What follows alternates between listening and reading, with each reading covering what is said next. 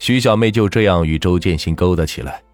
开始的时候，徐小妹虽然隐隐觉得这样下去对不住吴保卫，但她还是欢乐的，因为有一个爱自己的帅哥当爱人，还有一个自己的领导当爱人，这毕竟不是谁都拥有的。而且周建新很有实力，是自己的顶头上司，自己的梦想还要靠周建新去实现呢。周建新对待徐小妹也不薄。每次外出时，都委托他全盘负责全面工作，甚至人事安排也放手由徐小妹来决定。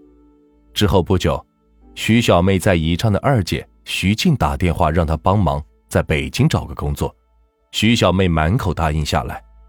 徐静来北京之后，徐小妹趁着周建新出差的机会，让徐静直接来到编辑部工作，无非是接些电话、发发文件和文秘的工作。但徐小妹觉得这样还不足以体现自己的价值。不久之后，又给徐静委以首席记者的头衔。周建新回来后，严厉地批评徐小妹这一举动，还叫她滚蛋。徐小妹是委屈的哭了。之后不久，徐静的儿子听说妈妈坐火车走了，因为思念妈妈，就沿着火车道哭喊着寻找徐静，被火车气浪冲倒。导致骨折，徐静只好是回到了湖北老家。徐小妹知道后，虽然没有直接与周建新发生冲突，却把怨恨撒在了他的身上。这个期间，周建新和徐小妹还一直保持着关系。就在徐静离开报社后不久，周建新为了安慰徐小妹，下班又请她吃了一顿饭。饭后，两个人回到了周建新的办公室。周建新给他拿了一瓶已经打开的饮料，徐小妹喝下后感到浑身燥热。徐小妹问周建新：“你给我喝的饮料里是不是放了药？”周建新矢口否认。徐小妹见到周建新对此很忌讳，就再也没有问下去。无风不起浪，徐小妹在周建新和吴保卫两个男人之间周旋的时候，周建新时常给徐小妹打电话。因为要一边应付周建新，一边还要敷衍吴保卫，徐小妹分身乏术。终于有一天，徐小妹和周建新在一起的时候，被吴保卫发现了。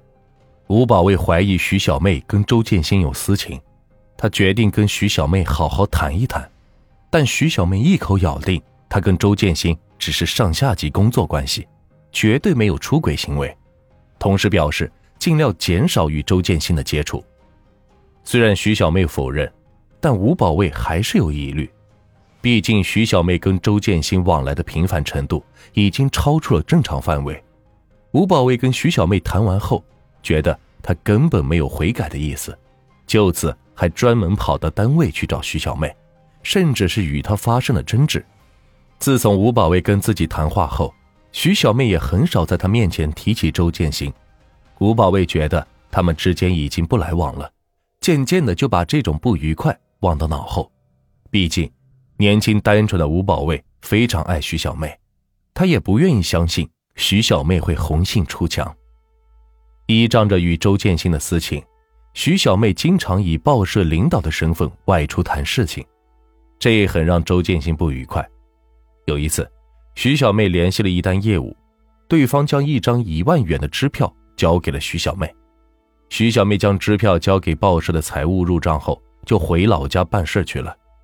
就在徐小妹外出期间，她所联系的单位发现徐小妹在联系业务时有隐瞒的情况，感觉是上当受骗了，就找到报社要求停止合作。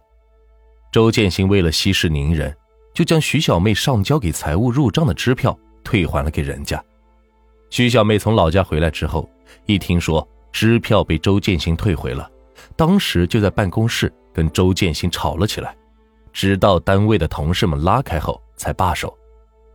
矛盾的出现使徐小妹和周建新的两性关系慢慢淡了一些。如果他们就此收敛，个人回到原来的位置上，回到本来的生活轨迹上，这也许仅仅是一段不为人知的婚外恋，甚至对他们来说还可能是一段美好的情缘的回忆。但徐小妹却加紧了对周建新权力的利用，而孤身在外的周建新对徐小妹的关系却是越来越依赖，甚至呈现出一种变态的行为。他既喜欢这个百媚千娇的女人，又担心她的刁蛮，尤其担心徐小妹以怀孕为由要挟自己。这个期间，周建新把徐小妹看的是越来越紧，事事都要徐小妹向周建新汇报。周建新每次都要给徐小妹吃避孕药，徐小妹来没来月经都要一五一十的向周建新汇报。恰恰，徐小妹患有妇科病，月经来的不准时。刚开始的时候，徐小妹觉得周建新过问自己月经是对自己的关爱和心疼，但随着时间的推移，这种超乎寻常的关心已经变成跟踪和盘问，越来越让徐小妹感到不舒服。但徐小妹一直默默的忍受着，因为从周建新那里自己可以获得更多的实际利益。虽然周建新的纠缠使徐小妹感觉像是吃了苍蝇一样，但她不得不向周建新汇报。尽管此前徐小妹纵情声色，可那是心甘情愿为了获得利益的付出。却从来没有想到周建新会把自己当做他的玩物，既需要自己，又时刻防备着自己。这对心高气傲的徐小妹来说，简直就是一种蔑视和耻辱。随着时间的推移，徐小妹也厌倦了这种情人生活。想想自己跟吴保卫在一起已经四年了，两个人已经开始谈婚论嫁了，她慢慢的把更多的精力放在了吴保卫的身上。他跟吴保卫商议，打算结婚后再把自己的女儿从老家接到北京来，一家三口好好的过日子。这个期间，徐小妹天天跟吴保卫在一起。周建新要跟徐小妹温柔的时候，徐小妹也经常以吴保卫在家等自己为由推辞。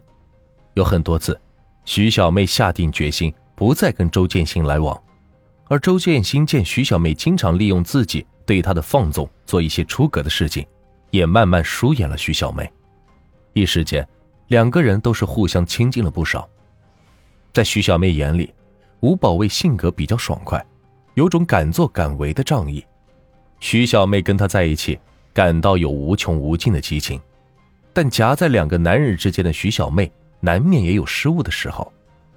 有一天，徐小妹正在和吴保卫缠绵，周建新给徐小妹打电话请她吃饭，徐小妹拒绝时。周建新就跟徐小妹在电话上是吵了起来。吴保卫一听是个男人给徐小妹打电话，立刻是刨根问底，是不是周建新？徐小妹只好告诉吴保卫说，就是自己单位的主编，老是纠缠自己。徐小妹越来越恼火，一直是闷闷不乐。只要一想起周建新那种不依不饶、逼迫自己吃避孕药的样子，徐小妹就后悔自己当初不该为了利益。跟这个男人上床，事后，吴保卫问徐小妹是怎么回事，一直非常苦闷又没有人倾诉的徐小妹，一股脑的把自己和周建新的事情都说了。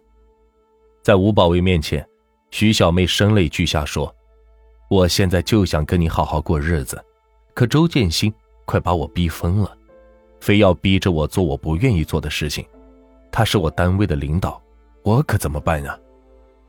年轻气盛的吴保卫说：“妹儿，我去跟他谈谈，让他别纠缠你了。”徐小妹说：“我跟周建新谈过不知道多少次了，但是周建新根本不听，你去更没法谈。”吴保卫当时就说：“要是不行，妹儿，你只要一句话，我找几个人去收拾他，起码打残他。”徐小妹连忙打断了吴保卫的话说。还没到那份上，你就别管了。吴保卫也就再没说什么。徐小妹还想继续利用周建新的权利，她知道周建新非常害怕与自己的事情暴露，所以她抓住周建新这个弱点，在报社越来越是飞扬跋扈，甚至连周建新也不放在眼里了。后来，她甚至自作主张的开始招聘人员，在与报社的业务总监商量此事之后。遭到了业务总监的严词拒绝，欲望驱使的徐小妹不仅不收敛，反而加紧了扩张，甚至伪造领导的签名，给自己印制了新的名片。新名片上，他的职务赫然写着“主编”。得知徐小妹自封主编后，周建新大为光火，将徐小妹叫到自己的办公室，让她立即把发出去的名片收回来销毁。徐小妹根本不把周建新的话当回事周建新火了：“你要继续这样对抗下去，我就向领导建议处分你。你敢？周建新，你个狼心狗肺的东西！你别惹急了，我把你的丑事抖了出来。姑奶奶是什么事情都可以做出来的。”徐小妹怒目圆睁，拿起桌子上的一杯滚烫的开水，劈头盖脸的泼了周建新一身。周建新也没有想到徐小妹会如此撒泼，被激怒了。你太不知道天高地厚了！你要这样再闹下去，我就报警了。报警就报警，谁怕谁啊！徐小妹毫不相让，但周建新见徐小妹如此强硬，不由得是软了下来。此时。徐小妹反而是不依不挠了，她抓起电话就拨打了幺幺零报警。警方闻讯而赶到报社后，徐小妹却没有勇气说出他们之间的私情。警方见是单位之间的内部矛盾，让他们自行解决。这件事情之后，周建新和徐小妹是彻底决裂了。徐小妹到处说周建新侵犯了自己，弄得周建新抬不起头来。鉴于他们两人之间的矛盾。已经影响了周刊的正常运营，报社领导研究决定辞退徐小妹。